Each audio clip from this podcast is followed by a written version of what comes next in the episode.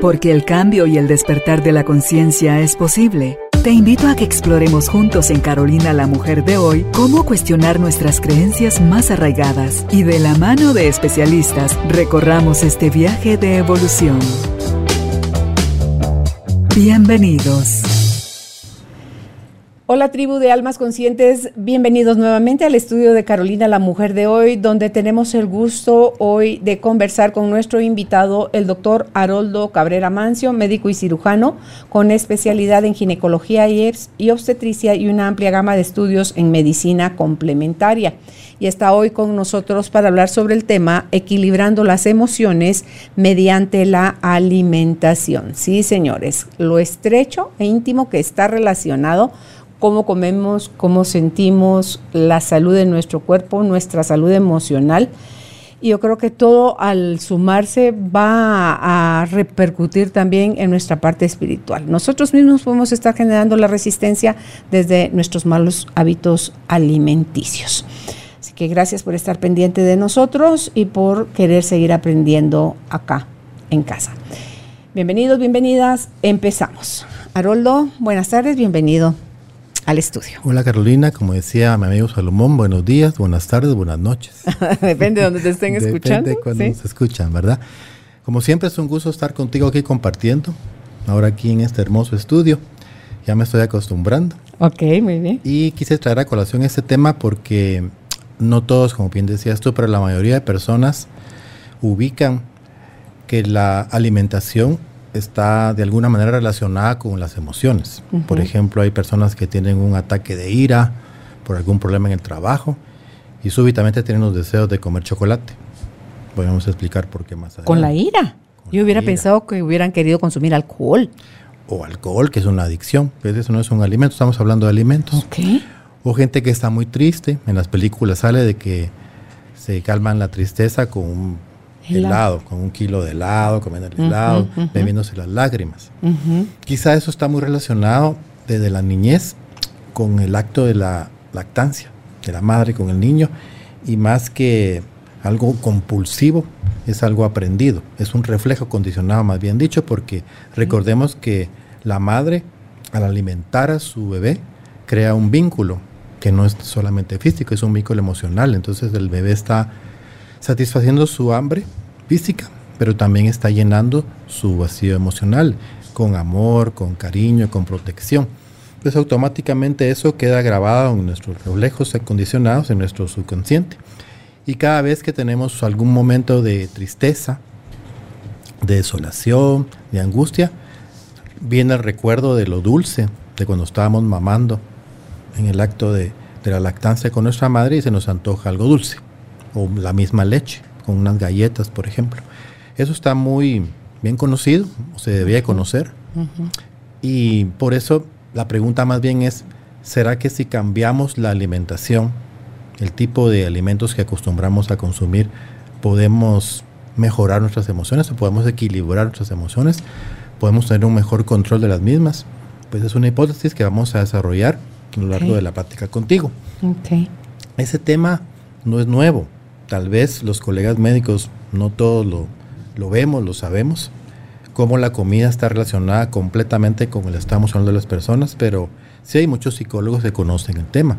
De hecho, hay una especialidad que se llama psiconutrición. No es muy nueva, viene en los 80 para acá, hay algunas publicaciones, estuve revisando, muy interesante. Y hay personas que son psicólogas de la nutrición, que se encargan de apoyar a las personas que tienen sobrepeso, que tienen obesidad, las enseñan a estar más conscientes de sus emociones y cómo esas emociones les provocan comer compulsivamente. Por ejemplo, el deseo de comer muchas papalinas, o el muy helado, o algunos pasteles, o algo dulce. Ahora bien, todos ubicamos perfectamente las emociones negativas.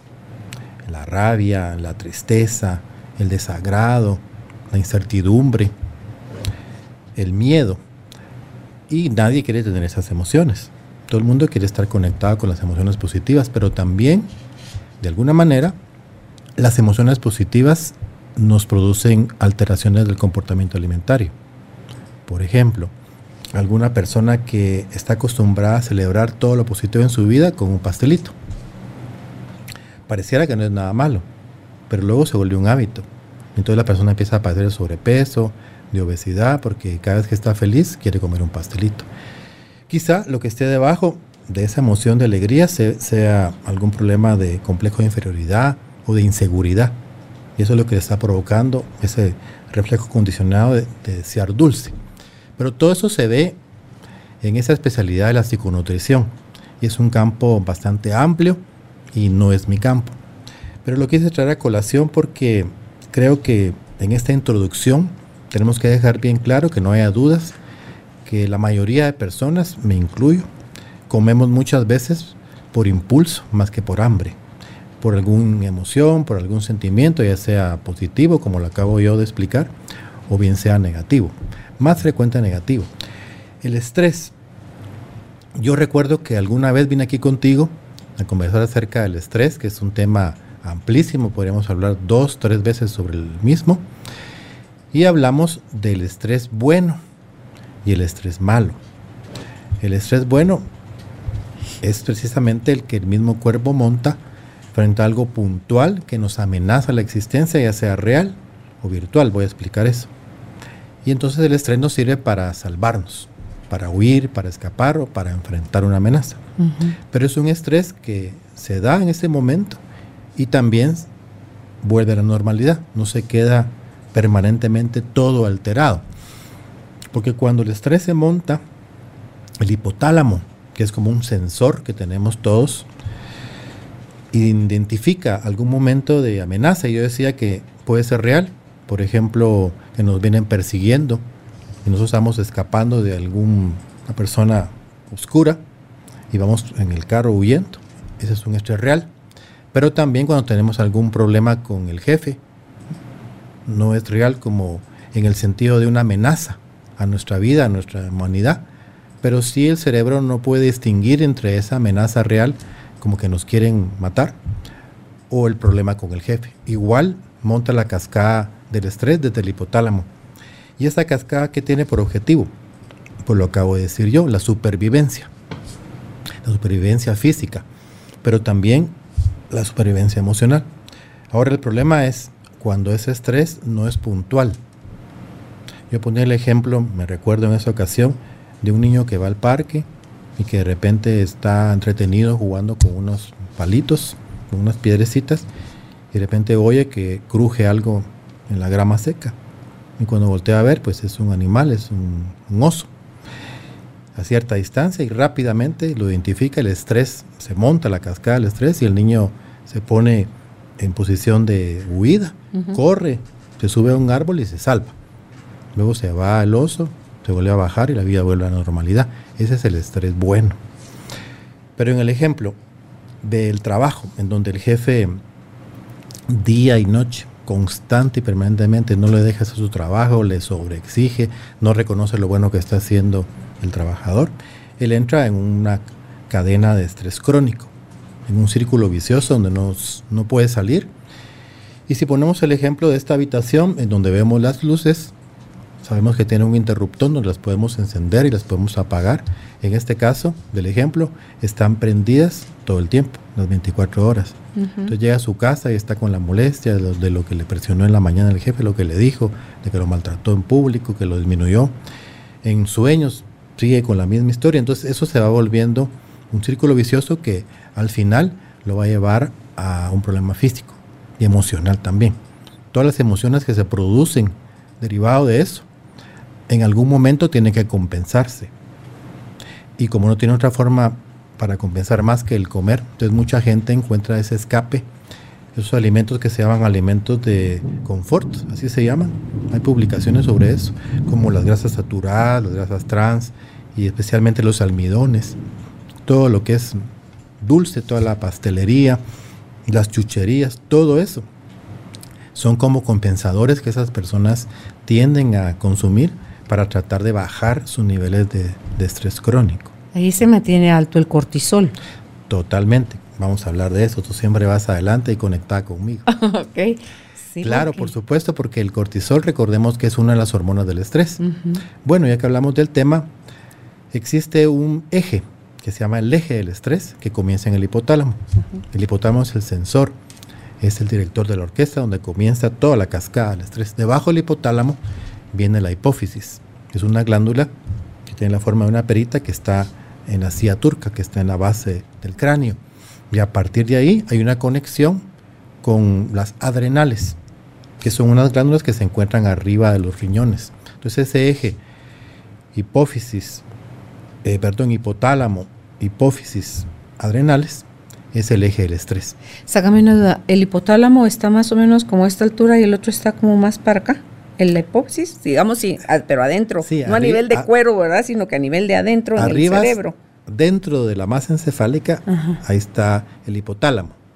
Como ahí comienza, al centro. Y abajo de la ah, masa encefálica, la perilla está abajo. Ah, en el piso del, cráneo descansa en una estructura famosa que se llama silla turca, que es un huequito. Ahí está la hipófisis. Del centro para acá y después para acá arriba de los riñones. Esa conexión, de alguna manera, se da por medio del torrente circulatorio. Entonces las hormonas viajan por la circulación porque es bien cercana. Eh, y nerviosa, más bien dicho, porque hay una parte de la, de la hipófisis que es eh, una glándula que está conectada por medio del sistema nervioso con, la, con el hipotálamo. Es una conexión nerviosa y otra parte, la de la hipófisis, que está conectada por medio del sistema circulatorio. Entonces, ese mensaje que el sensor del estrés, que es el hipotálamo, le dicta a la hipófisis, hace que la misma comience a producir hormonas que se conectan, eso sí, a nivel del torrente circulatorio, con las glándulas suprarrenales.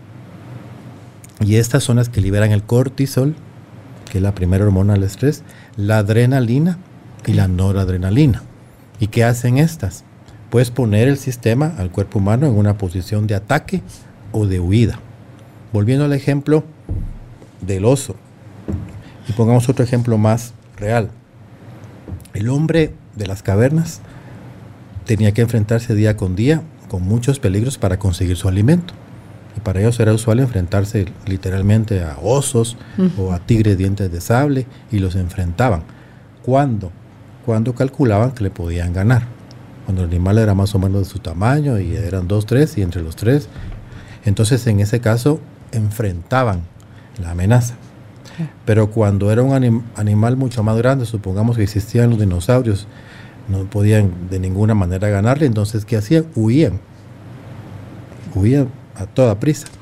Entonces, esta cascada del estrés que media la liberación del cortisol, de la adrenalina y la noradrenalina, lo que pretende es favorecer al individuo para que pueda enfrentar la amenaza y vencer, en el mejor de los casos, o huir. Y ahí se va como que todo eso se va como a brazos y piernas, ¿verdad, Roldo? Porque es lo que necesitas para huir o para Aumenta la circulación, mm. aumenta la oxigenación de los músculos, aumenta la frecuencia respiratoria, aumenta el pulso, se eleva la glucosa, todas las constantes que es energía. Qué hermoso. Que ayudan a la persona a enfrentarse a esa amenaza, se produce en ese momento por intermedio de esas hormonas. Pero ¿qué pasa? Si en vez de que suben, nos ayudan y después bajan a la normalidad, se mantienen todo el tiempo elevadas. Pero eso es a nivel mental que las mantenés elevadas. Sí, porque nosotros estamos mentalmente enfrentados a una situación que no es real, como las molestias del jefe que puse de ejemplo, o en la casa, Hablamos en este momento de eso. No se iban bien la pareja y están peleando por cualquier nimiedad, o sea, por cualquier pequeñez. Entonces está en constante estrés, liberando cortisol día y noche. Y eso, de alguna manera, tiene que compensarse. Y por eso la persona, muchas personas, o bien lo buscan en vicios, como el alcohol, como las drogas, u otros también se podría decir que son adictos a los alimentos. Entonces viven comiendo, espumillas, papalinas, no pueden, como dice el anuncio, no pueden parar y se acaba una bolsa de papalinas y después buscan que hay en la refrigeradora y eh, van a hacer un su, un pan de, de, tres franceses o de cuatro, de cinco, con lo que encuentren, para poder compensar esa sensación de alarma, de estrés constante. Y entonces el alimento... Eso se hace en el mundo moderno. Ya en el mundo ideal, en el mundo sano, lo que tienes que hacer cuando estás enfrentado en la realidad a un esposo, a un jefe agresor, tenés que ir a fortalecerte tú, o sea, buscar ayuda, Roldo, para poder tomar decisiones más amorosas hacia ti, porque si no, no las estás liberando. Con comer estás complicando, con comer todo eso que tú decías, las grasas y lo dulce y todo eso, te estás complicando todavía más en lugar de, de favorecerte. ¿Y qué sí se recomienda entonces? Obviamente no comer esas cosas. Liberarlo, ¿cómo puedo hacer? A través del ejercicio, hay gente que le dicen, dele, entrene boxeo, entrene eh, kickboxing o cosas así donde se libere fuertes dosis también de otra hormona a través del ejercicio. Hay muchas formas. Una de esas es el ejercicio, otra de ellas es la meditación, otra vez es el yoga, otra de ellas es la psiconutrición, aprender a comer, aprender a gestionar, es la palabra que está buscando las emociones de una manera adecuada para que estemos en equilibrio y no en desequilibrio, porque al final viene la obesidad, viene la hipertensión, vienen los problemas cardíacos. Y tu problema sigue latente. Y al final pues. sobreviene la muerte, porque el, el, sistema no puede sobrevivir con ese constante estrés. Mientras que el, problema original sigue latente, Haroldo, porque no lo has atendido. Entonces tendremos que establecer una estrategia la que más nos favorezca para poder poner un alto, un coto a esa situación. En este caso, en, ese, en esta charla tan agradable contigo, pues vamos a tratar de explicar cómo podemos nosotros cambiar la alimentación para evitar ese constante estrés, ese problema de comer compulsivamente por emociones. Como algo del círculo vicioso. Pero antes de eso, yo quisiera explicar que de alguna manera las emociones son importantes. No podemos hablar de emociones negativas y de emociones positivas porque todas las emociones son importantes. Por ejemplo, es necesario un sentimiento de tristeza para poder sobrellevar un duelo, para hacer una introspección y poder sobrellevar. También es importante una sensación de rechazo, de asco, que nos puede salvar la existencia cuando vamos a comer algo que nos puede hacer daño, que nos puede intoxicar. Llorar por una pérdida. También reír por algo que es bonito, por algún ascenso en el trabajo, por algún logro, también es importante. En fin, todas las emociones de alguna manera son importantes para nuestra vida. Y para cada situación, el cuerpo tiene un cóctel de hormonas, de neurotransmisores que van a mediar cada emoción y van a facilitar que así como se manifiesta la emoción, también vuelva a lograrse el equilibrio, la estabilidad. No pueden permanecer todo el tiempo. Así, estos neurotransmisores, por ejemplo, la dopamina, reduce la ansiedad, mejora el ánimo, nos da motivación para perseguir un objetivo, para tener un logro en el trabajo, volvemos al ejemplo, o sea, no todo es negativo. Por otro lado, la serotonina, que es otro neurotransmisor, aumenta la serenidad y eso que nos va a ayudar, que nos va a llevar a tener mejor capacidad de tomar decisiones, estar serenos, para tener un elemento de juicio, un análisis adecuado para tomar decisiones. La melatonina que conocemos tanto nos va a servir para relajarnos, nos va a servir para prepararnos para el sueño. Entonces produce una relajación. El cortisol, ya lo acabo de explicar, nos va a servir para atacar o para huir en un momento de amenaza, ya sea real, que amenaza nuestra vida física, o emocional o virtual, si es en una situación que es en la casa, en el trabajo, o en algún medio que no nos sentimos bien y necesitamos atacar o huir. La adrenalina y la, la noradrenalina también van a aumentar el estado de alerta conjuntamente con el cortisol y también por otro lado nos va a ayudar a enfocarnos, así como nos va a ayudar a enfrentar una situación, nos va a ayudar a enfocarnos, a buscar soluciones. Hay otras sustancias que algunos han escuchado mucho que se llaman las endorfinas, que se producen cuando estamos escuchando una sinfonía muy linda de Mozart o de Bach, o cuando estamos contemplando la belleza del lago Titán en una tarde a las 4 de la tarde. Se producen las endorfinas o cuando hacemos ejercicio, la gente que le gusta mucho el ejercicio o que está nadando, entonces empieza a liberar endorfinas. También en las relaciones sexuales. Por supuesto. Entonces la endorfina durante el orgasmo especialmente se libera una gran cantidad de endorfinas. Estas van a reducir el dolor, nos van a ayudar con la depresión, son antidepresivos y nos van a dar una sensación de felicidad, de bienestar. Por otro lado, la oxitocina. Esa es una hormona muy particular porque se produce en el enamoramiento, en todo lo que es el, el periodo de conquista. De la conquista, esa es la palabra, de la pareja. Entonces se produce la oxitocina y esto va a despertar sentimientos de amor, de conexión, de confianza con la pareja. Y la, la oxitocina se va a liberar a esos niveles aproximadamente, eso es otro tema, pero lo menciono, en un periodo de 18 meses hasta 24 meses, que es el periodo del enamoramiento, que más bien es un enamoramiento químico, por decirlo así, altos niveles de oxitocina.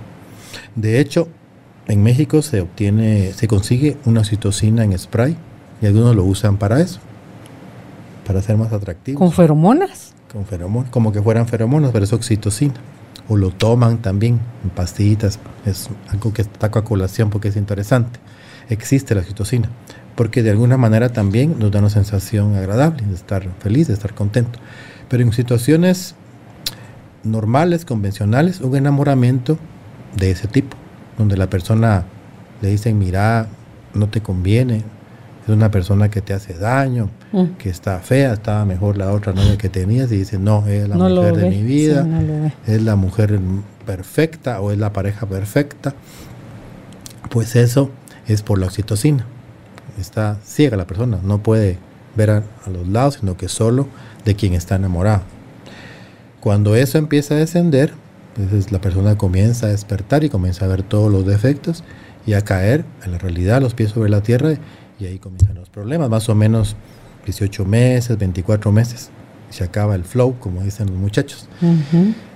Entonces no es lo mismo un enamoramiento, bueno, y durante ese tiempo algunas parejas experimentan esa sensación de estar comiendo pasteles porque están felices todo el tiempo y tienden a, subir de peso. En la luna de miel muchas parejas vienen con sobrepeso porque asocian esa felicidad que sienten con el nos merecemos celebrarlo. Entonces todo es comida. Eso también es una forma de comer emocionalmente, que es dañina. Entonces no es lo mismo un enamoramiento de ese tipo que es químico con el amor, que es otro tema que me imagino que muchas veces habré discutido aquí con mis amigos, mis colegas que, están aquí contigo, que es un sentimiento que más bien se construye, que no es químico, sino que se va haciendo poco a poco, con el tiempo. Y va madurando. Con, acciones voluntarias, porque ese enamoramiento es involuntario. La persona para haciendo cosas que no quiere con tal de quedar bien con la otra. Vez ni quiere, pero como está enamorada, le dice que sí a todo, pero cuando se entra en la otra etapa, que es el amor, que es totalmente voluntario. Y como tú dices, madura, es algo completamente distinto.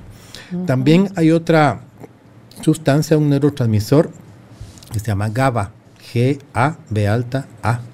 Es el ácido gamma aminobutírico, también se produce en el cerebro y ese nos sirve para reducir la ansiedad y para aumentar la relajación. Bien. Eso debería hacer en spray, mira, en gotitas como florales. De alguna manera sí tienes toda la razón. ¿Verdad? El sistema límbico. Eso se encuentra en el cerebro. Está formado por varias regiones importantes como son los núcleos cerebrales, el hipocampo, el tronco cerebral y algo muy importante que se menciona también, la amígdala. No son las mismas amígdalas de la faringe, sino la amígdala cerebral. ¿Por qué son importantes? Porque allí se registra todas las situaciones emocionales que vivimos en el, en el día a día, en el entorno. Entonces, esto nos va a servir. ¿Esa en qué parte queda, Haroldo? En el cerebro. Pero en qué, ya mencionaste uno aquí, el otro acá. Dentro del cerebro, ah. cerca del hipotálamo también, está están los núcleos, y en el tronco cerebral, que está arriba de la médula. Ahí está el tronco cerebral. Okay. Ahí están esos componentes. Eso nos va a servir para integrar los sentimientos, con las sensaciones físicas y nos va a servir de alguna manera para tener algunas respuestas también. Me lo voy a ir explicando. ¿En qué momento entra ahí la racionalidad? No entra. Todavía no. Todo eso es, todavía no. Eso es todo eso es instintivo, natural, involuntario. Por ejemplo, cuando entramos en un parque, pueden ponerlo en negativo y empezamos a, a, a oler los aromas, los olores, recordamos Mm. Cuando algún momento de niños nos corrió un perro rabioso y nos quería morder, solo con los olores. Todo eso está registrado en la amígdala. Pero también va a registrar el momento cuando nos graduamos y cuando tenemos la sensación de los olores que teníamos, de escuchar la música que, que en ese tiempo se escuchaba. Podemos recordar la forma que estábamos vestidos, los compañeros cómo estaban vestidos, muchas cosas, por acción de la amígdala y por todo el sistema límbico.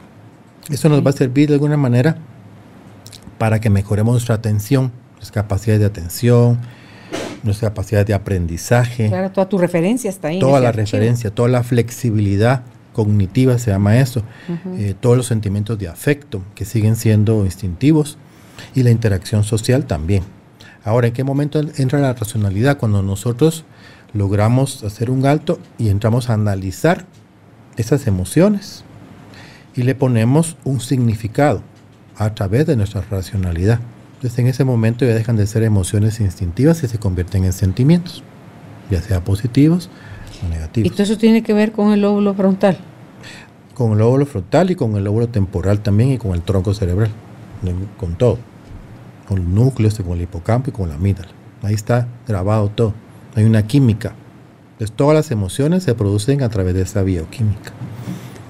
Cuando la racionalidad entra entonces, le ponemos un significado a la emoción y se vuelve un sentimiento. Y a través de ese sentimiento que ya lo tenemos muy bien claro, porque lo podemos identificar de una manera cognitiva, o sea, racional, podemos tomar acciones voluntarias, ya sea de acercamiento o de alejamiento de la situación que nos produce ese sentimiento. Ya no es una emoción como tal. Pero yo creo que es muy importante recalcar esto del estrés crónico. ¿Por qué? Porque nos va a producir una preocupación constante y nos puede llevar de alguna manera a desarrollar comportamientos obsesivos, comportamientos eh, compulsivos. Y finalmente, creo que es importante también que mencionemos el sistema nervioso autónomo. El sistema nervioso autónomo tiene dos ramas, la rama simpática y la rama parasimpática. Son los dos brazos. Se llama autónomo porque también funciona automáticamente. Por lo general, la rama simpática está encargada de todas las acciones activas. Entonces aumenta la frecuencia cardíaca, nos mantiene alertas, aumenta la cantidad de glucosa, aumenta los movimientos intestinales, todo eso lo hace el simpático. Aumenta la frecuencia respiratoria en el centro de la respiración. Nos pone en alerta y nos pone en situación de ataque o huida frente al estrés, pero el parasimpático nos equilibra, nos calma, nos ayuda a descansar profundamente. En el sueño funciona el parasimpático cuando estamos durmiendo, entonces nos recuperamos en la noche. Nos ayuda a hacer la digestión, ahí es al revés. Entonces el simpático paraliza la digestión y el parasimpático hace la digestión. Por eso es que algunas personas cuando son perseguidas o creen que las están persiguiendo, experimentan una paralización del sistema digestivo, se cierra el estómago y no tienen hambre, se les va el hambre. Cuando estás muy triste también, cuando tienes una pérdida por duelo, todo eso, no comes. Ese es, ese es el simpático.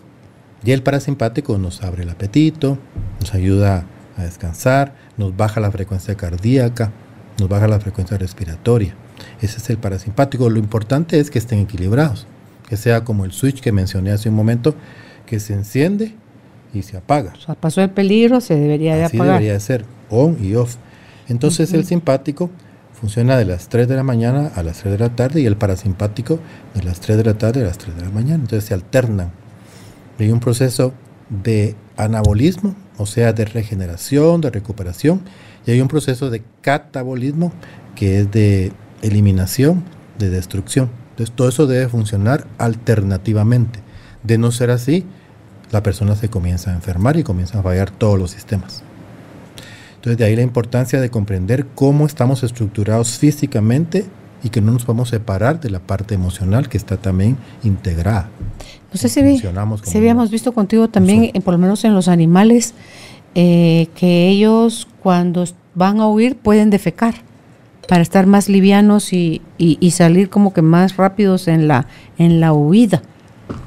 O cuando te dan un mega susto, Haroldo, te puedes orinar o defecar. Sí, es cierto. Sí. Literalmente. Sí. Ahora, quizá eso sea porque se activa el simpático y entonces aumenta los movimientos intestinales y por eso es que ocurre el accidente, igual con la orina. Pero eso es un efecto del sistema nervioso que pone a la persona en situación de ataque o de huida. Que eso lo va a poner más liviano, no lo sé, que incluso lo puede poner con más dificultad de huir porque, de huir porque te imaginas orinado, defecado, más difícil. No, pero en el caso del animal que no usa ropa, o sea, solo está bota la carga y sale. pitado. Esa sería tal vez la situación simbólica de, esa situación. Y pero en el humano ocurre de una manera diferente. Ahora bien, hay muchas cosas simbólicas también con la comida que podemos hablar más adelante, pero definitivamente está relacionado con todo lo que estamos explicando, que son las emociones, ya sean positivas o negativas. Entonces hay mucha gente que todo lo va a compensar comiendo, de una forma o de otra. Que son personas que reaccionan de esa manera a las emociones. Y hay otras personas que no tanto y hacen otras cosas. Por ejemplo, hay gente que le da deseos de ir a correr, trabajar. tiene más conciencia, trabajar, y se está más en más disposición de identificar esas emociones y poder hacer un alto a esas compulsiones. Pero son lamentablemente son, son las vemos, son las menos. Y entonces, ¿cómo podríamos de alguna manera, ya entrando en la materia que nos trae en este día, suprimir las emociones incómodas a través de la alimentación? Bajarles rayitas más que suprimir. Así es. porque van a seguir siendo útiles, ¿no? Ah, muy bien, me está siguiendo la charla usted sí, Exactamente. No las podemos suprimir, ni las positivas ni las negativas. Tenemos que modular la palabra, o sea, suprimir rayitas, bajarle. Porque todas las emociones, ¿para qué son? Para podernos adaptar al ambiente, al entorno. Si no tenemos emociones, no nos podemos adaptar. De ahí las personas que no pueden expresar emociones, como algunas personas autistas. Por ejemplo, hay, hay una, serie en televisión que, hay ahorita que, trata de precisamente de una persona autista, que no puede expresar sus emociones, que todo lo hace literalmente, que le dice y que no puede cambiar. Entonces no se puede adaptar. Son concretos, sí. Así es. Bueno, entonces, ¿cómo influye la comida en nuestro estado de ánimo? Ya puse algunos ejemplos. Hay personas que se sienten mejor al comer chocolate, porque el chocolate va a aumentar algunas endorfinas y nos va a dar sensación de felicidad. También sucede con la comida picante.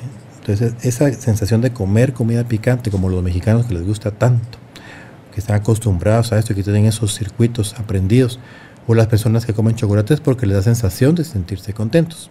De alguna manera, algunos dicen que la sensación que da después de comer chocolate se parece a la sensación de estar enamorados, momentáneamente. Entonces la gente come chocolate pues se siente contenta.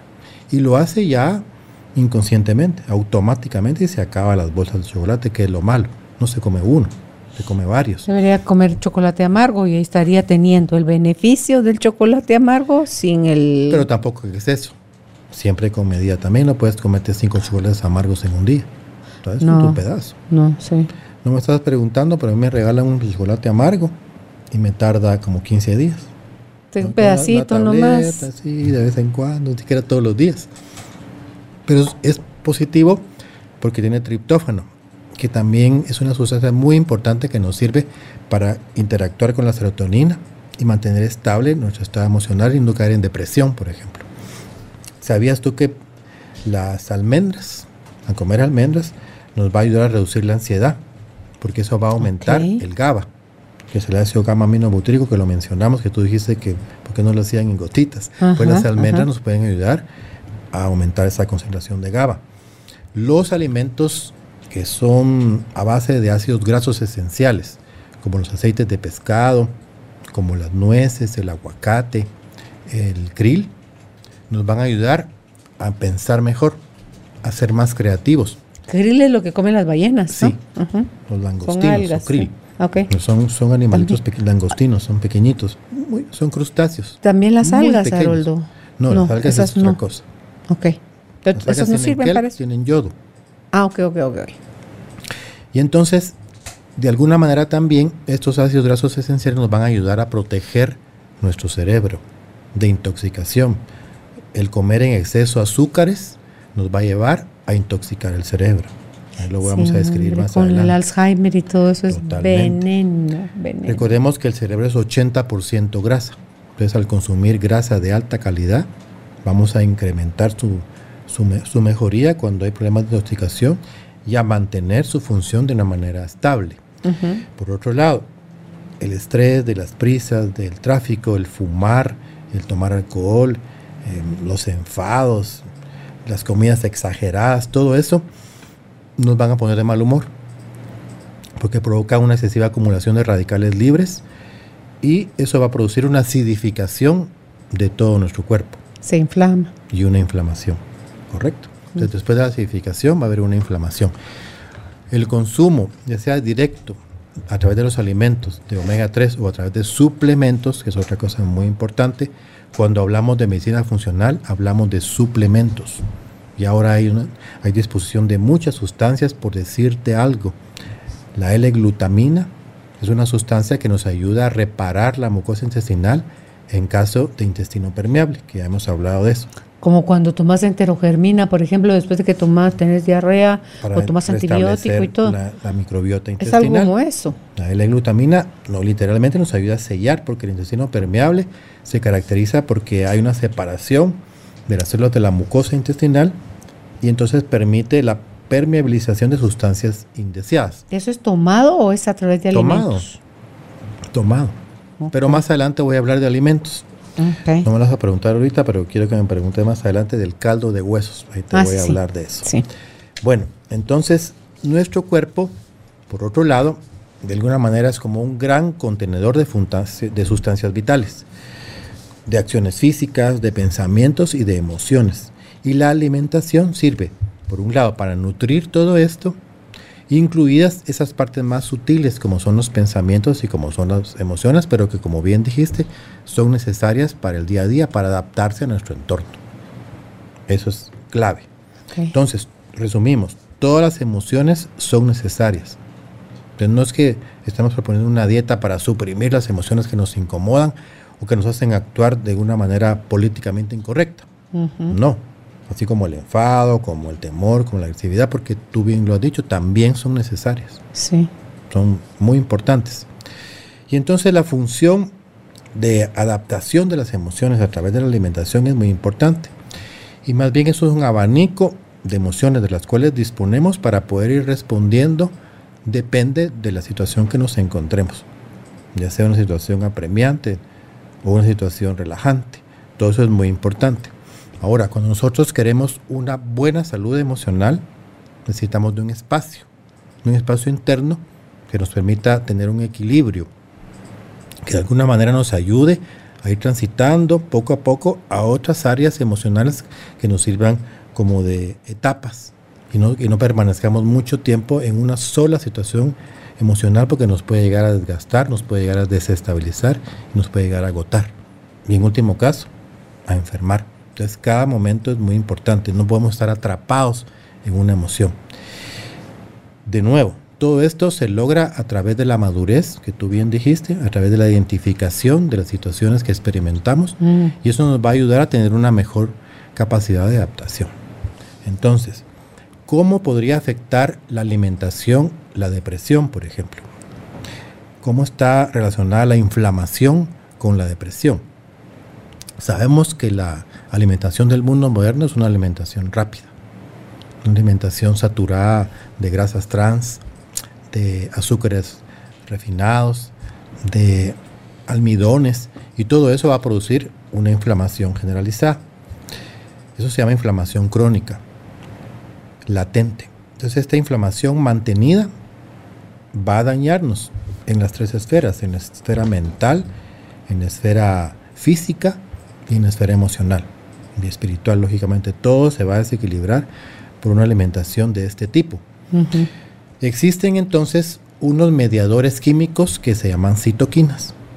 Entonces las citoquinas son unas moléculas pequeñitas que nos sirven para señalizar, para enviar mensajes entre células y células y de alguna manera también para comunicarnos con el sistema inmunológico. Esto nos va a permitir que haya una adecuada inflamación, porque sabías tú que la inflamación, al igual que el estrés, es un proceso benéfico. Claro, te raspas, por ejemplo, te caes. Muy bien. Inmediatamente se pone rojo, se hincha y todo Para supura, eso la inflamación. Es porque se está. Entonces, la inflamación es el intento del cuerpo de proteger al, cuerpo, valga la redundancia, de, de una noxa, de una agresión y producir una limitación del daño y después una regeneración. Después se va la inflamación. Para eso es. Pero si tenemos una inflamación crónica permanente, eso va a ser un daño grave. Ya no va a cumplir su función original. Entonces, todo lo que es en exceso daña. Hay que buscar un equilibrio siempre. Un exceso de citoquinas inflamatorias, que son esas moléculas de, señalización y mediadores de la inflamación, va a alterar el funcionamiento normal de todos nuestros órganos y también del cerebro y del sistema nervioso. Va a alterar, eso nos va a llevar a tener ira, a tener respuestas inadecuadas, a estar descontentos con nosotros mismos, a estar enfadados todo el tiempo. No, nos va a ayudar a adaptarnos al, entorno y a ser de fácil trato. Todo lo contrario, vamos a ser intratables debido a este exceso de citoquinas. Por otro lado, hay estudios que demuestran que las personas que tienen exceso de citoquinas también pueden tener depresión y las pueden tener en el cerebro. Ok, ¿y se pueden medir en un laboratorio? ¿Tiene altos sus niveles de citoquinas o solo se deduce por todo su comportamiento, su peso? Sí se puede. Sí se puede, metabólico pero, no es un examen que se, va, que se vaya a hacer, vaya a ir a medirme las citoquinas, no. No. No. Si te miden, ciertas citoquinas si te miden oxitocina, serotonina, dopamina, esas sí son medibles. Son medibles, pero son situaciones de laboratorio muy puntuales donde estamos haciendo estudios, por ejemplo. Estudios de la dopamina, estudios de la, de la oxitocina, pero no son exámenes de laboratorio convencionales que tú vas, mire, quiero que me mida la oxitocina, porque creo que estoy enamorado, no. Se le mira en la cara, no tiene, no tiene que medirlo no es posible. Pero algunas citoquinas sí se pueden medir, citoquinas inflamatorias como la citoquina 6, como la citoquina 2, en estados de muchísima inflamación, por ejemplo, en situaciones de COVID grave, inflamatorio, se pueden medir las citoquinas. Y entonces, ¿En sangre? En sangre. Y eso les sirve a los colegas que tratan esos casos graves en el hospital para utilizar desinflamatorios potentísimos como esteroides, como la betametasona o como el tal tocilizumab se llama eso, es un trabalenguas. Tú me Que es para desinflamar. Aquel que, le, que se le inyectó a Elsa para el COVID, que tú me dijiste, esta solo se puede poner una vez al mes y no puedes hacer uso de más de tres. Ese era un mega. Una, ah. una cortisona, sí, probablemente. sí. sí. Entonces, en casos de que las citoquinas inflamatorias están desbocadas, se utilizan medicamentos muy potentes como los esteroides para desinflamar o algunos mediadores del control de la inflamación muy modernos como el tocilizumab, que se usan para la artritis, fíjate tú, y se están usando de una manera de emergencia en estos casos de inflamación desbocada, en casos de COVID severo. Pero bueno, entonces, es muy importante también tener un buen control de la inflamación para que las emociones se mantengan alteradas, porque puede ser en dos vías, como tú dijiste, que fue primero el huevo o la gallina. Las mismas emociones negativas pueden producir un exceso de inflamación o la misma inflamación puede producir un exceso de, de Es un círculo vicioso. Sí, debemos buscar un equilibrio. Y entonces, ¿qué es lo que proponemos? Ya lo hemos hablado aquí, una dieta antiinflamatoria, que es una de las herramientas más importantes para mejorar la salud no solo física. La keto es una de ellas. Emocional. ¿No? La keto. Sí, ¿verdad? La keto. O la dieta baja en carbohidratos, la low carb. O la muy baja en carbohidratos, la very low carb. O también el ayuno intermitente. Hay muchas herramientas que se utilizan hoy día para trabajar la inflamación. Pero la dieta inflamatoria también existe como tal. Lo vamos a, a mencionar. Otra cosa, lo hemos hablado aquí, no solo yo, también otros colegas. La microbiota relacionada con la depresión. Bueno, entonces sabíamos, porque lo hemos hablado otras veces acá, no solamente yo, sino también otros colegas, que el 95% de la serotonina, que es un neurotransmisor cerebral, se produce en el, intestino, mediado por la microbiota. Eso es increíble, que no muchos colegas lo saben. Y ahí está el intestino permeable haciendo estragos. correcto. Contigo hablamos también o no, no fue, no tocamos ese tema contigo, lo del trasplante de heces y cómo ayuda a reparar la microbiota también. Lo mencionamos en una de las pláticas que tuvimos contigo. Entonces hay bacterias favorables, ah. como los lactobacilos, como las bifidobacterias, que producen un montón de químicos, no solo la serotonina, para ayudar al cerebro a procesos de aprendizaje, de procesos de memoria, de enfoque, de análisis y de ánimo también. Las mismas bacterias. Se forman una simbiosis, se llama eso. O sea, colaboran con nosotros para mantenernos estables. De hecho, hoy día se está hablando de que muchas enfermedades psiquiátricas, como la bipolaridad o como la depresión aguda, se pueden mejorar a través de un tratamiento específico de la microbiota. Eso está publicado.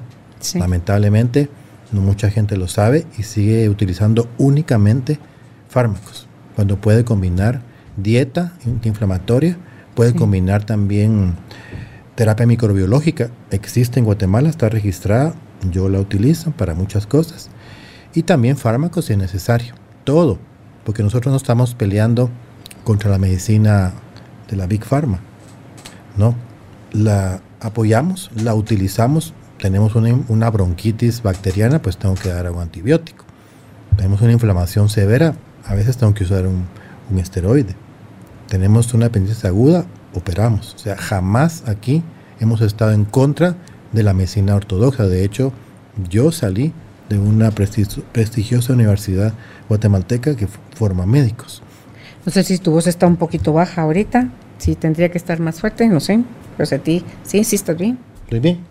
Sí, yo sentía que estaba un poquito baja. Dale. Ahí estoy un poco lejos. Sí.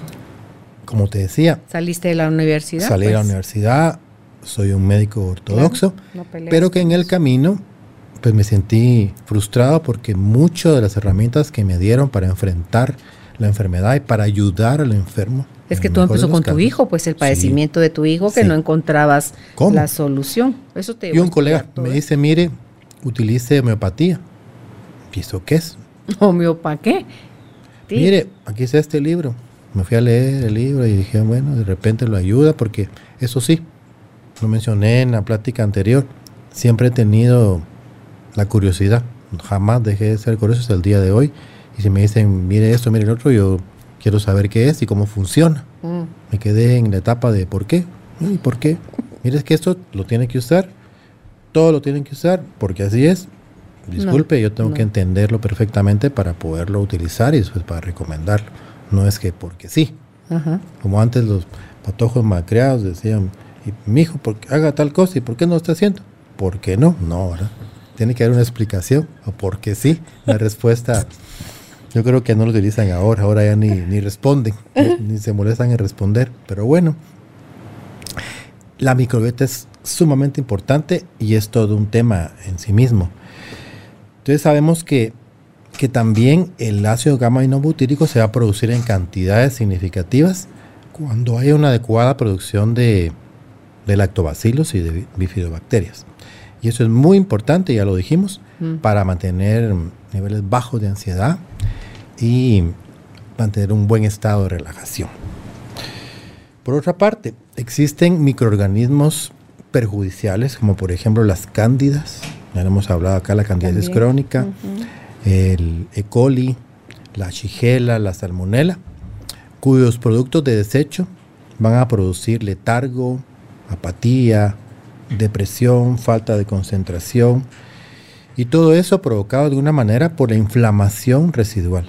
Entonces el tratamiento de la inflamación es fundamental, algo que también no aprendí en la universidad, sino fue más adelante cuando estudié la homeopatía.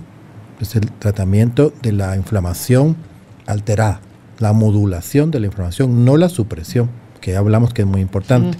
Entonces, con la alimentación, con los cambios en el estilo de vida, como hacer un poco de actividad física, como tomar agua, como dormir por lo menos siete horas, todo eso en conjunto va a determinar que tengamos una buena salud emocional, que, logramos, que logremos entonces una óptima adaptación al medio ambiente. Y entonces vamos a hablar en concreto de cómo los alimentos ricos en azúcares y en almidones y también en edulcorantes hacen daño. Como la sacarina, como el aspartamo, como el sorbitol, porque la gente dice, mire, quiero azúcar de dieta, también es dañino. Todos los alimentos procesados, las harinas refinadas, el pan blanco, los pasteles, la pizza, todo, todo eso que usted ya sabe que para qué voy a seguir mencionando las aguas gaseosas, las chucherías, los dulces, los caramelos. Fíjate cómo es importante entender ¿por qué mucha gente todo lo resuelve con un dulce o mantiene siempre dulces? Porque de pequeño el niño estaba protestando y llorando, ay, pues a que se cae, dele un dulce. Y eso se fue quedando. Sí, daban un bombón, un dulce, una un bombón, un paleta. chocolate, va, para que no llore el niño. O el mismo pediatra después de inocularte la era su paleta. Tu bombón, tu paleta. Entonces, Sí. cuando uno es niño, empieza a asociar todo ese tipo de, de acciones y lo codifica. Entonces, ¿qué lo asociamos ahí? Que todo lo dulce nos calma. Que podemos estar tristes, podemos estar enojados, alterados, pero si comemos algún dulce nos sentimos mejor. Y es por eso. Entonces, no es que sea algo bueno, sino que es un proceso que es un, Un reflejo de un- un memoria. con- reflejo condicionado. Que ahí está en la amígdala, dijiste Ahí tú. está codi- codi- co- eh, codificado. Frutas de alto índice glicémico, ya hablamos de eso, de bajo índice. Todas las de alto índice glicémico también incrementan los niveles de glucosa en la sangre y también son dañinas. Y por otro lado, ya lo hablamos también, los alimentos que tienen gluten. No todas las personas, pero aproximadamente un 50% de las personas tienen una hiperreacción al gluten, ya sea una alergia, algunos casos extremos celiaquía, o en el menor de los casos se llama sensibilidad aumentada gluten no celíaca, que ya lo mencionamos hace mucho tiempo. ¿Por qué?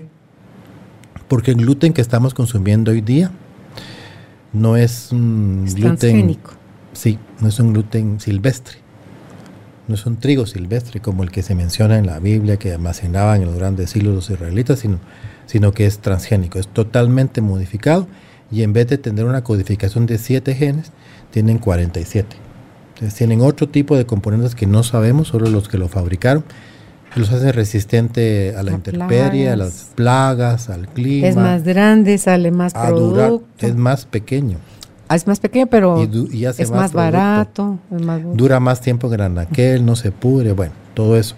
La planta silvestre medía unos 90 centímetros de alto en nuestra niñez y la planta transgénica mide 40 centímetros y produce más gluten, rinde más, por decirlo así. Entonces, todos esos beneficios de la tecnificación, de la industrialización de los alimentos, viene de alguna manera en causar detrimento a la salud.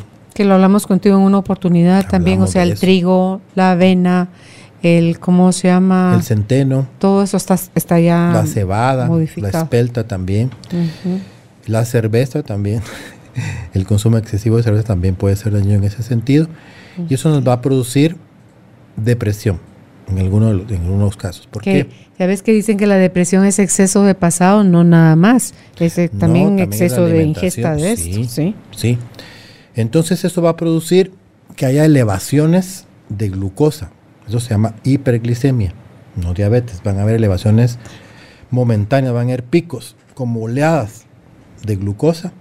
Eso va a facilitar el paso de toxinas en el cerebro a través de la barrera hematoencefálica. Esa es una barrera que protege literalmente al cerebro de que sustancias extrañas, dañinas, lo ataquen, lo penetren y funciona en la mayoría de los casos, pero cuando esa barrera se ve alterada por exceso de glucosa en sangre, se va a debilitar, entonces van a llegar bacterias perjudiciales, tóxicas, radicales libres, citoquinas inflamatorias, lo que mencionamos hace un momento, y eso va a dañar el sistema nervioso. Y entonces... Es lo que tú como- dijiste, perdón, en una oportunidad que habían encontrado cosas, bacterias del estómago, o sea, de los intestinos, cerebro. en el cerebro Sí. que se supone que no había conexión. Así es. Fíjate que se habla mucho de los intestinos, el intestino eh, permeable, pero de esto que tú acabas de decir ahorita, la barrera hematoencefálica, esa no la mencionan, No se habla mucho. ¿no? Pues por eso quise el día de hoy traerlo a colación, porque es importante. También se daña el cerebro. ¿Y será que al tiempo que se está dañando lo del intestino se va dañando, estarán separadas, estarán en la misma gravedad? o- Está conectado. No sea, se es- puede separar por partes. En la primaria, te recordarás, decían cabeza, tronco y extremidades. Sí. Como que se pudiera separar, como que Sí, fuera un, no. un mecanismo de relojería, un carro. No es así. Está todo interconectado. De ahí que las especialidades que yo respeto mucho son importantes, pero muchos colegas, gran parte de ellos, pierden la noción de la totalidad y tratan solo el órgano de su especialidad. El neumólogo mira pulmones, no sabe otra cosa. El cardiólogo mira el corazón solo. El gastroenterólogo mira pues todo el tubo digestivo y el otorrino, ya sabes tú qué es lo que mira. otros oídos, nariz y garganta. Claro. Pero no es así. El proctólogo y el ginecólogo y el, cuerpo cada es uno un una todo. parte. Es un todo, hay una comunicación constante permanente de arriba hacia abajo y derecha a izquierda. Todo, la piel. Ok, entonces así como está el intestino permeable, el daño, o sea, a veces que lo conecto con mi hermana que tiene este Alzheimer. Alzheimer. Pienso esto, así como debe haber estado su intestino Así permeable. comenzó. Es claro. muchos años atrás. Y luego afectó la barrera hematoencefálica y afectó el cerebro. O Hay sea, hay ahí radicales están, libres. Están más propensos a todas las enfermedades de, mentales. de degeneración mental, degeneración cerebral. Hay sustancias tóxicas, todo eso va a atacar poco a poco el cerebro y lo va a deteriorar. Y la Claro. gente va a manifestar sus emociones también alteradas en virtud de ese mecanismo. Pero cuando la glucosa cae, porque tuvimos un atracón, bueno, yo casi nunca he tenido, gracias a Dios, pero la gente que tiene atracones, porque no solo hay bulimia y anorexia, ahora también está codificado como una enfermedad alimenticia, un desorden alimenticio, los atracones. La persona come una bolsa de espumillas o una bolsa de chocolates, se sube la glucosa, por un momento se siente bien entre comillas, luego hay un descenso y ese descenso es el más dañino porque va a producir glutamato en el cerebro. Y ese glutamato que se va a producir en niveles tóxicos va a dañar las neuronas, va a causar agitación, ira, ansiedad, pánico y depresión. Imagínate, y ahorita que decís glutamato, me llama la atención con lo que le echan a la comida para. Glutamato monosódico. Glutamato Sí, los saborizantes también producen daño en el cerebro y todas esas emociones alteradas. Por eso hay niños que gritan, que no ponen atención, que, inter- que interrumpen, que se ponen a llorar porque tienen una alteración de los neurotransmisores en el cerebro en virtud de ese exceso de tóxicos.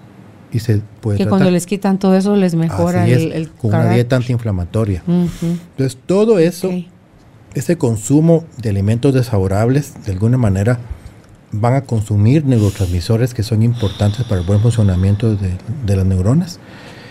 Y también van a mermar las vitaminas y minerales esenciales, por ejemplo, el magnesio, el zinc, el selenio, todas las vitaminas del grupo B, especialmente la B6, la B12 y la B1, que son fundamentales para que haya un equilibrio en toda la interacción neuronal y también en las sustancias de las hormonas que se producen en el hipófisis y hipotálamo y el eje que mencioné con la glándula adrenal también.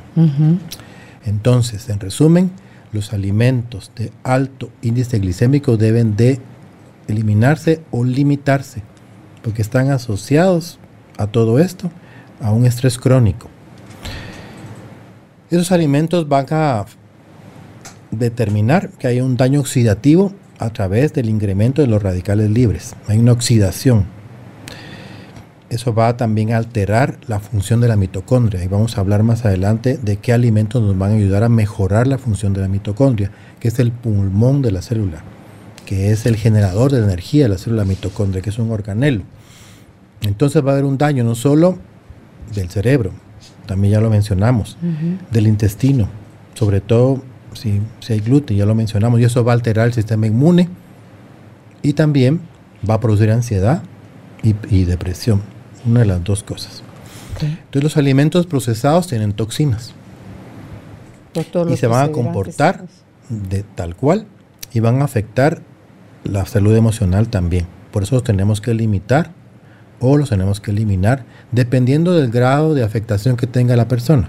Si yo veo un paciente que tiene sobrepeso, que tiene una inflamación exagerada, que ya está presentando algunas lagunas mentales o faltas de concentración, yo le suspendo inmediatamente todo esto y lo meto en una dieta antiinflamatoria. ¿Se sufren ese tipo de situaciones de abstinencia? Por supuesto, hay una abstinencia.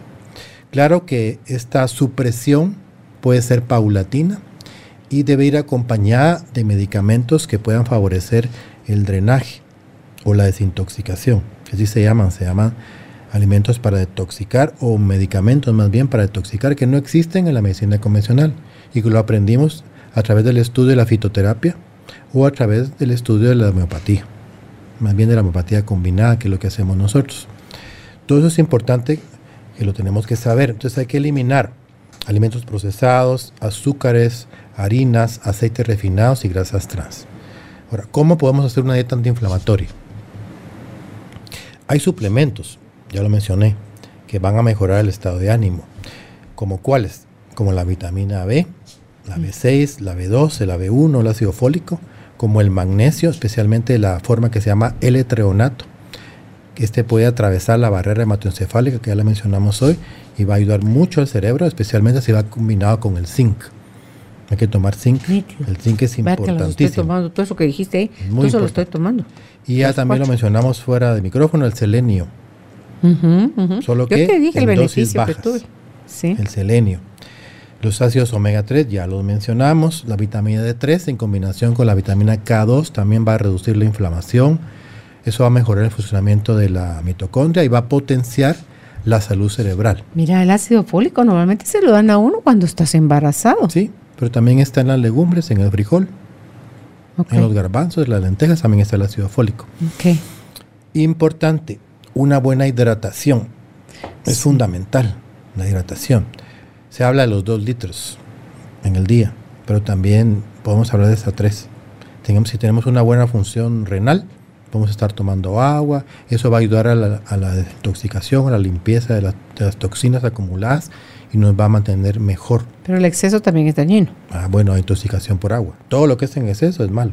Todo. Escuchaba otro día a un doctor que decía que si haces ejercicio más que tomar agua pura, tomes suero. O sea, porque estás perdiendo electrolitos, que el agua no lo repone. Así es. Entonces está el famoso pedialite o el Gatorade. Sí, todos los. Es mucho ejercicio. Incluso lo haces en tu casa. Suerito. Sí, el con bicarbonato, sal, limón, miel, agua, sí. Sí, con miel. Consumo de cítricos por la vitamina C, como el limón, como la lima, como el pomelo, los famosos frutos del bosque que son la mora, los arándanos, la fresa, las frambuesas, el aguacate que tiene un, aceite esencial fabuloso, el aceite de oliva, las aceitunas, el aceite de coco, eh, la mantequilla, pero de ganado de pasto o de pastoreo, no el ganado industrial, que está totalmente alterado, tiene que ser de aquella mantequilla que le llamamos mantequilla lavada, que era una maravilla. Vegetales sin almidón, como por ejemplo la lechuga, las espinacas, la urúgula, eh, la endivia, el kale, todo eso. De ninguna raíz. No camote. Es que todos esos son almidones. Y eso también te puede subir de peso y si comes en exceso, puedes comer poco. Si comes en exceso, es de alto índice glicémico y te puede producir también elevación de la glucosa. ¿Qué pasa ahí con el hueco sazón, el squash y todo puedes eso? Consumirlo. puede? son verduras. Las raíces no tanto. Ya lo mencioné por qué. Mm. Los espárragos eh, puedes saborizar con cebolla, con ajo, con especias, son fabulosas. La cúrcuma, el jengibre, el romero, la albahaca, todo eso tienen oligoelementos que son importantísimos para el equilibrio metabólico corporal y cerebral. Los huevos, la carne especialmente de producción de pastoreo, el pescado azul de tamaño mediano o pequeño, eh, las em, almendras, los frutos secos, las semillas, el cacao puro, el té verde, el café natural de producción ecológica, el caldo de huesos. El té verde no es, ese tiene cafeína, sí. tampoco hay que abusar de él. Tampoco hay que abusar. yo quería mencionar qué es el caldo de huesos, ¿tú tienes idea el de colágeno, qué es? sí. ¿Y cómo se prepara? Ah, aquí en mi casa lo hacen exquisito. No sé, yo no yo no cocino, pero Elsa lo prepara exquisito. Le compro en las bandejitas del súper de la pata que ya viene cortada. cortada. Entonces ella los pone, primero les da un como hervor para tirar como lo sucio y después ya las pone a hervir con cilantro, con tomate, con cebolla, con ajo, con todo eso. Y obviamente la grasa no se le quita cuando ya lo calientas esa grasa. Álvaro, con lo del cáncer, es que acordate que iba aprendí todo eso con el cáncer que le dio Álvaro. Entonces, eh, si no querés el caldo de pata, el colágeno, la gelatina sin sabor, por ejemplo, porque te venden el colágeno en polvo, eso es, pero tienes que manejar también con cuidado porque si no se te abodoca. Todo eso está muy bien, pero hay una cosa muy importante. Cuando hablamos de caldo de hueso en dieta funcional o en dieta antiinflamatoria, la particularidad es que es así como tú lo dijiste, pero se mete a cocción a fuego lento por 24 horas. Jesús, En olla de cocimiento lento. Y te dejo de tarea, porque yo tampoco soy el experto nutricionista, en averiguar la receta y compartirla. Que le saca extra alimentos y se cose tan despacito. Sí, saca el colágeno que tú dijiste, empezar, puro. Tengo que comprar la olla de cocimiento para, lento. Claro, eso, es básico. Pues, eso lo primero que vas a hacer mañana es a comprar la olla de cocimiento lento. y cuando hagas tu primer caldo me vas a compartir, porque eso es... Ahora que estás estudiando mucho medicina funcional, estaba con colegas españoles de Sudamérica y siempre meten el tema de la alimentación En Estados Unidos hasta te lo venden ya. Hablan de caldo, de, pata, sí. Ahí está, pero de esa forma. Es mm. importante. ¿Sabías tú que, que, el caldo de hueso sella también el intestino permeable? Ok. consumir ese, entonces es una forma natural. como un año, pero me harté de él. Voy a volver a comer, a tomarlo. Voy a comprar mi olla de cocción lenta. Hablaban de un horno holandés que reduce las horas de cocimiento, pero tampoco tengo idea qué es. Lo dejamos de tarea porque les gusta googlear. Bueno, eh, curiosamente, cuando hay tristeza, cuando hay miedo, cuando hay preocupación, no buscamos los alimentos que no son favorables, sino todo lo contrario. La chuchería, la grasa, el azúcar, sí. Sí, ya lo hablamos, por, comemos por compulsión y no por necesidad. Y esto no va a mejorar para nada la situación, sino que la va a empeorar por todo lo que ya explicamos. Y esto se debe, ya lo hablamos, a que hemos asociado todas esas emociones de consuelo, de apoyo, de protección con el sabor dulce, y lo dije yo por, por la, la lactancia, por el amamantamiento, que eso queda codificado y es una reacción. Es que venimos de un mundo donde todo se celebra con comida, Roldo, los cumpleaños, las grabaciones, los estás brindando, estás comiendo. Sí, entonces todo se vuelve un círculo vicioso, que a la larga resulta siendo terriblemente dañino. Entonces tenemos que tomar en cuenta que tenemos alguna forma de cortar o de romper ese círculo vicioso de comer dulce cuando tenemos una emoción. ¿Y cuál es? Primero identificar la conducta. Bueno, yo ya sé que cada vez que yo tengo una emoción, yo cuando estoy ansiosa, yo cuando estoy ansiosa lo hago. Yo lo identifico, entonces aprender a identificar. Hay muchas formas, hay muchas técnicas de eso. Se puede decodificar con, con tapping también, porque quedan, son memorias, la de comer esa forma se queda codificado en las en la célula, está, está grabado. Entonces con tapping se puede decodificar. Es una herramienta muy valiosa la liberación emocional a través de los puntos de acupuntura. Uh creo que lo ideó en el 83. Bueno, eso, eso lo han hablado aquí mis colegas. Se puede usar. ¿Cómo lo podemos romper? Comiendo otro tipo de alimentos, salados. Por ejemplo, una rodaja de jamón de pavo, podría ser. Tomar un vaso de agua un poquito de, sal. También eso va a romper la necesidad de dulce y poco a poco, poco a poco lo vamos a lograr manejar. Aceitunas, algunas semillas, algunas almendras, algunas nueces de Brasil que son aquellos cerebritos. Eso nos puede ayudar en vez de buscar dulce, comer otra cosa, salada. Entonces hay como obsesiones también de alguna manera porque el mismo cuerpo pide esos alimentos.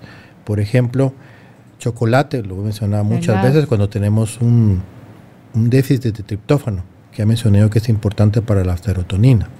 Algún jugo de naranja, pero que sea exprimido, cuando el hígado está muy cargado y requiere desintoxicación, porque si vamos a la, a la despensa o al supermercado y jalamos lo primero que tiene una foto de naranja, lo más probable es que, que no, no sea jugo de naranja que sea agua con otra cosa, que lo único de naranja es la foto. Porque incluso ustedes le dicen a uno, cómete la naranja, no te tomes el jugo, porque un vaso de jugo vas a necesitar tres naranjas. Y el problema es, ay no, se, se echó tres, cuatro, las cantidades de naranjas que sea, sino que es la rapidez con que entra el azúcar de la naranja a tu torrente sanguíneo. Y va a elevar la glucosa y es dañino, claro. O algún un trozo de carne si requerimos de hierro, un vaso de leche con galletas si estamos deprimidos, pero todo eso no es bueno, son compulsiones. Azúcar, ya lo mencionamos, que va a terminar también un exceso de cándidas, que nos van a llevar a una alteración también emocional, triste, nos va a meter en una depresión crónica. Entonces se vuelve una adicción. Y entonces los alimentos van a cubrir de alguna manera las funciones básicas a nivel de nuestro cuerpo físico pero también van a cubrir las emociones y la parte mental e intelectual porque si nos nutrimos de esa manera adecuada, como lo mencionamos hoy, vamos a tener una estabilidad en ese nivel. Y tenemos que finalmente, voy a recomendar que descartemos de nuestro día a día los alimentos que ya sabemos que nos perjudican. Y tenemos que tener conciencia en todo momento para elegir los alimentos más adecuados que van a suponer un cambio radical. No es fácil. Ya mencionamos que puede haber alguna deprivación o abstinencia. Porque al final nuestra salud global va a mejorar en la medida en que comamos adecuadamente, que mezclemos también el toma, la toma de agua, el ejercicio, la actividad física, y con ello vamos a tener una mejor capacidad de interactuar con el entorno, con nuestra familia, con los amigos. Claro, alargas tu, tu cantidad de años de vida y la calidad de los mismos. Entonces no es nada más cuestión de estética, ay, sí qué lindo se ve delgado, no. Es, puede estar flaco y con un montón de padecimientos. Así es. Porque hay gorditos que están sanos. Están bien. Impresionantemente está así también. Bueno, pues ya tomamos todas, ya tomé nota de todas tus recomendaciones, Haroldo. Ojalá que cuando escuchen este esta entrevista puedan también hacer lo mismo y no empiecen con todo juntos y creen que dejar todo eso de un solo es como súper tormentoso. Empiecen gradualmente, vayan escogiendo a qué son más adictos. Si necesitan ayuda psicológica, búsquenla. Eh, mejorar la alimentación mejora todo su estado en, general. Ya lo dijo Hipócrates. ¿De qué época es Hipócrates? Hipócrates de Croces en el siglo III antes de Cristo. Imagínate, hace 2300 años ya lo dijo él, que tu alimento sea tu medicina y tu medicina sea tu alimento. Entonces, no es nada novedoso, es cuestión nada más de ponerlo en práctica. ¿Dónde pueden ustedes contactar al doctor Haroldo Cabrera Mancio? Si es en Facebook, está como IMC Cabrera Mancio, IMC quiere decir Instituto de Medicinas Complementarias. Si está en Instagram también, arroba IMC Cabrera Mancio y su página web es www.imcguate.com el teléfono de WhatsApp, porque ahí es la forma más rápida que le contesten para hacer una cita, 5515-4471, repito, 5515-4471. Y si usted aún no se ha suscrito a nuestra página, lo invitamos, nos encuentra como carolina, la mujer de hoy.com.gt. Gracias, Haroldo, por haber estado con nosotros. Gracias a ti, Carolina. Hasta la próxima. Gracias por ser parte de esta tribu de almas conscientes. Recuerda visitar nuestra página web carolinalamujerdehoy.com.gt para más información de estos temas y de nuestros invitados. Tenemos más programas, blog, libros, talleres, tienda en línea y material exclusivo para quienes se suscriban. Encuéntranos en redes sociales como Carolina la Mujer de Hoy.